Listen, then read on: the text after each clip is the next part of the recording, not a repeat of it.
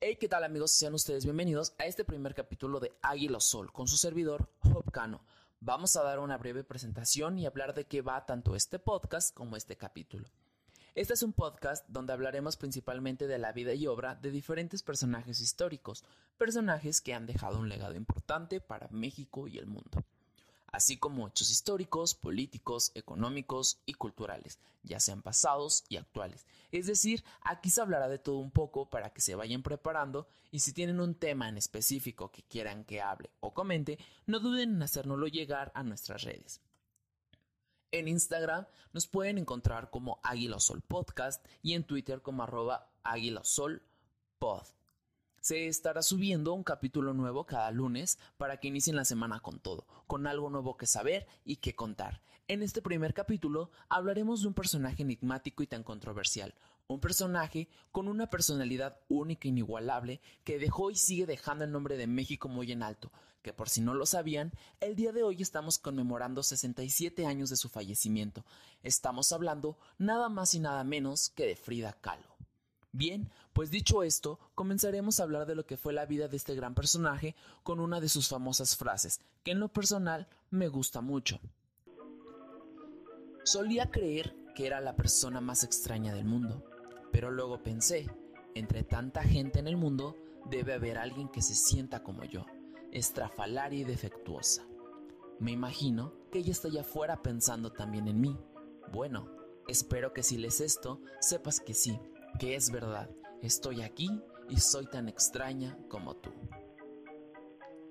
Su nombre completo era Magdalena Carmen Frida Kahlo Calderón. Nació un 6 de julio de 1907 en la Ciudad de México, en la que fuera casa de sus padres desde 1904, que hoy conocemos como la famosa Casa Azul ubicada en la delegación Coyoacán de la Ciudad de México. Su padre Guillermo Calo, de ascendencia alemana, y su madre mexicana Matilde Calderón. Frida fue la tercera hija de cuatro hijas de este matrimonio, Matilde, Adriana, Frida y Cristina. Tuvieron un tercer hijo, que fue varón, su único hijo varón de este matrimonio, pero murió días después de haber nacido. Si bien, antes de empezar a hablar de lo que fue la vida de este gran personaje, hablemos un poco de su padre, que sin duda alguna sirvió de guía y le incursionó en este mundo del arte. Su padre era fotógrafo, era un inmigrante alemán, como ya lo habíamos mencionado, nacido en 1872. Llegó a México en 1890. Sí, con tan solo 18 años de edad. Su padre tuvo su primer matrimonio en 1884, 12 años después de su llegada a México, con la señora María Cardeña, con quien tuvo dos hijas, María Luisa y Margarita. Este matrimonio tuvo su fin en el momento que nace Margarita, su segunda hija, ya que doña María Cardeña muere en el parto en 1897. Su padre fue empleado de la joyería La Perla, ubicada actualmente en lo que es la calle Madero del centro histórico de la Ciudad de México, y esta era frecuentada por la alta sociedad del porfiriato. O sea que don Guillermo tenía contacto y algunas relaciones cercanas con personas de esta clase. Después de superar su duelo por la muerte de su primera esposa, empieza a tener una relación muy estrecha con Matilde Calderón, con quien después de un tiempo se llega a casar. Como dato curioso, Matilde y Guillermo fueron compañeros de trabajo en la joyería La Perla. Es en México donde Guillermo se inicia como fotógrafo, oficio que también fue de su segundo suegro, o sea, el abuelo materno de Frida. Como ya lo habíamos dicho, gracias a su trabajo en La Perla y su contacto con la clase alta, fue que pudo dar a conocer su trabajo y a posicionarse dentro de esta esfera. Invitado por José Limantur, ministro de Hacienda del presidente Porfirio Díaz, es que entre 1904 y 1908 se ocupó del registro fotográfico de los inmuebles y monumentos históricos más importantes del país para conmemorar el centenario de la independencia de México en 1910. Se imprimieron más de 900 placas de vidrio que actualmente forman parte del acervo del Instituto Nacional de Antropología e Historia. Las ganancias monetarias que obtuvo el padre de Frida trabajando para el gobierno de Porfirio y además el dinero recibido como parte de la herencia de su padre en Alemania le sirvieron para construir lo que es su casa en Coyoacán. Con este dinero también pudo ofrecerles una educación de calidad a sus tres hijas. Hasta aquí parece que la vida de la familia Calo Calderón va de maravilla. No es hasta el estallido de la Revolución Mexicana y el fin del porfiriato que la economía de la familia se ve destrozada, y es cuando Guillermo decide hipotecar la Casa Azul y rematarla en un lote y rematar en un lote, perdón, el inmobiliario de la sala. Es aquí donde Guillermo tiene que trabajar en algo diferente, en algo nuevo para él, que es retratar personas. Era un trabajo que no le fascinaba, pero que tenía que hacer para poder sacar adelante a su familia. Es aquí donde Frida comienza a ayudar a su padre en su laboratorio fotográfico para el retoque de las imágenes que él pintaba a color. Además, que ya estaba ahí para cuidar a su papá, ya que Guillermo padecía epilepsia. La vida de Frida no fue nada fácil, ya que desde la infancia su salud física se había visto deteriorada. Es así cuando en 1913, a la edad de 6 años, sufre poliomielitis, lo que trae como consecuencia que su pierna derecha sea más pequeña, más corta y menos desarrollada, además de su pie derecho ladeado hacia afuera. Es en 1922 que ingresa a la Escuela Nacional Preparatoria, donde tiene sus primeros maestros de arte. Luis Serrano, su maestro de dibujo, y Fidencio Nave como su maestro de grabado. Aún no se ha confirmado que estos personajes hayan tenido una influencia en la vida y obra de Frida, bien solo se dice que Frida tomó estas clases para escapar un poco de su realidad y combatir las secuelas de la poliomielitis, además que su padre la obligaba a tomar clases de natación y andar diariamente en bicicleta. Testimonios hablan del carácter de Frida en su época estudiantil y la describen como una mujer jovial, rebelde en clases, traviesa, incluso llegaba a rentar bicicletas para ir a la escuela, las cuales nunca devolvía y fueron las causantes de que en algunas ocasiones estuviera detenida en la delegación. Es ahí mismo, en la Escuela Nacional Preparatoria, donde se une el grupo estudiantil denominado Los Cachuchas, donde, son donde sus miembros eran mayoritariamente hombres. Solamente habían dos mujeres que eran Frida y Carmen Jaime. A estos miembros de los Cachuchas los unía su afición por las letras, sus ideas políticas. Todos eran bilingües a excepción de Frida, que si bien podemos recordar su padre se esforzó por darles una educación de calidad, y es por eso que Frida era trilingüe Hablaba español, inglés y alemán. Este último idioma, que era la lengua materna de su padre, no le gustaba hablarlo ya que le apenaba un poco. No se sabe si era porque no tenía buena pronunciación o su acento era malo. La lectura más apreciada de Frida fue Vidas Imaginarias del autor francés Struve. Es en la Escuela Nacional Preparatoria que conoce a Alejandro Gómez Arias, un estudiante oaxaqueño, estudiante de Derecho y posteriormente un respetado periodista además de ser un gran amor para Frida. Lástima que ese sentimiento nunca fue recíproco, ya que Arias nunca vio como algo formal su noviazgo con Calo. Él lo describiría más bien como que eran amantes jóvenes.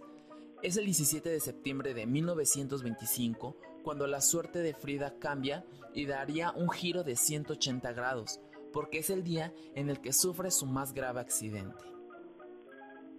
El autobús donde iba en compañía de Gómez Arias, es destruido por completo por un tranvía, donde un pasamanos de metal le atraviesa la cadera saliendo por la vagina, fracturándole el hueso pélvico, tres fracturas en la columna, una en la clavícula y dos en las costillas, y le decoyunta el hombro derecho.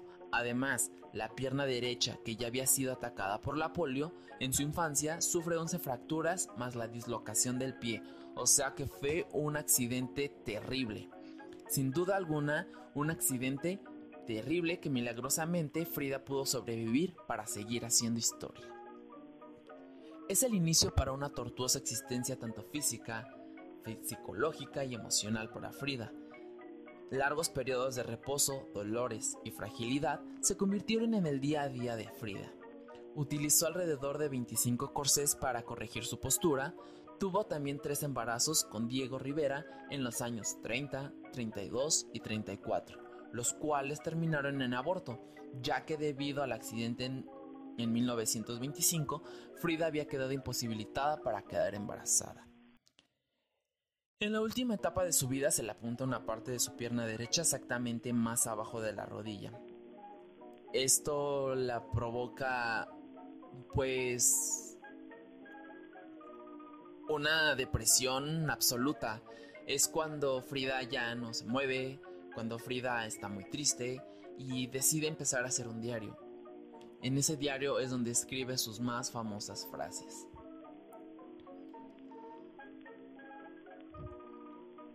Guillermo Calo, después del accidente, le da a su hija pinceles y colores, esto a petición de Frida. Su madre, con quien no se llevaba bien, le manda hacer un con un carpintero un caballete que se adecuara a su obligado reposo, o sea, un caballete que iba postrado en su cama. Es así como Frida empieza a pintar lo que posteriormente sería su gran legado. Después del accidente, Frida dice que necesitaba Gómez Arias, que era un gran soporte emocional. Es por eso que su primer autorretrato pintado en óleo se lo dedica a Gómez Arias. Frida frecuenta los círculos sociales y artísticos de la ciudad, invitada por sus amigos Juan Antonio Mela, un comunista cubano, y Tina Modotti, una fotógrafa italiana. Es ahí donde conoce a su futuro esposo, Diego Rivera. Frida sentiría una gran admiración por las ideas y trabajo de Diego. Es por eso que en una ocasión lo busca para mostrarle algunas de sus pinturas. Diego ve un gran potencial y la motiva a seguir pintando. La relación entre ellos estrecha y es así que Rivera se va volviendo poco a poco un visitante asiduo de la Casa Azul, hasta contraer nupcias en 1929 en la Catedral de Coyoacán. Diego con 43 años y Frida con 22. De acuerdo a Frida, Matilde Calderón, la madre de la novia, calificó la unión como la boda entre un elefante y una paloma. Qué chistoso, ¿no? Yo creo que un elefante, por el aspecto físico de Diego Rivera, que era grande y gordo, y una paloma porque pues hasta ese momento, hasta antes de conocer a Diego Rivera, pues Frida era una persona muy libre e independiente. A principios de 1930, Diego Rivera deshipoteca la casa de Coyoacán y la pone a nombre de Frida. Aproximadamente al año de casados, o sea, en este mismo año, en 1930, Diego y Frida se van a vivir por un periodo de tres años a distintas ciudades de Estados Unidos, como Nueva York, Detroit, por mencionar algunas. Durante este periodo es cuando Frida sufre su primer aborto y dos años después tiene que venir de emergencia a México por la muerte de su madre en 1932. Para el año de 1934, la pareja habita la casa que tenían en San Ángel, lo que hoy conocemos como la casa de estudio de Diego Rivera y Frida Kahlo. A Frida y Diego, además del amor y afecto que sentían el uno por el otro, lo que los unió fueron sus ideas revolucionarias y estar afiliados al Partido Comunista Mexicano, del cual tiempo después expulsarían a Rivera por tener diferencias ideológicas con el partido. Su relación era apasionada y creativa, los conflictos igualmente se derivaron a múltiples infidelidades por parte de Diego. Lo que más marcó a Frida fue la infidelidad de Diego con su hermana menor, Cristina Kahlo. Su hermana menor era muy apegada y era la que siempre estaba pendiente de Frida. Eran muy muy unidas y por eso le afectó muchísimo. Diego, después de ahí, pues los artistas se divorcian en 1939 y un año después se volvieron a casar con un acuerdo mutuo que iban a tener vidas sexuales autónomas. Diego toleraba más las relaciones lésbicas de Frida que las heterosexuales, Sí, porque en este momento Frida ya mantenía lo que eran relaciones tanto con hombres como mujeres. La obra de Frida durante su vida alcanzó el alto aprecio también de Pablo Picasso, Paul Klee, Marcel Duchamp y André Breton. En 1938, Frida tuvo su primera exposición individual realizada en la Galería Julien en Nueva York, que cuenta con un texto curatorial de la autoría de André Breton definiéndolo como surrealista. Concepto que Frida rechazó, aunque en su librero contiguo a su cama tenía cerca de ella literatura sobre esta corriente.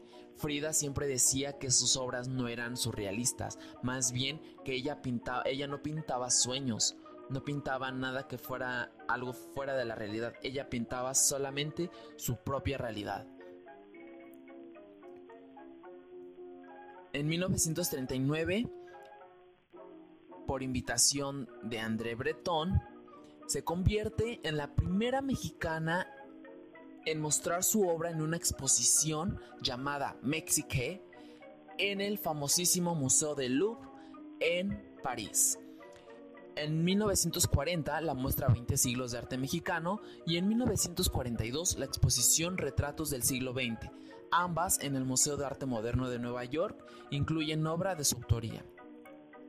En 1941 el Instituto de Arte Contemporáneo de Boston la incluye en la muestra Pintores modernos mexicanos y en 1943 el Museo de Arte de Filadelfia exhibe su trabajo en la exposición Arte Mexicano de hoy, entre otras.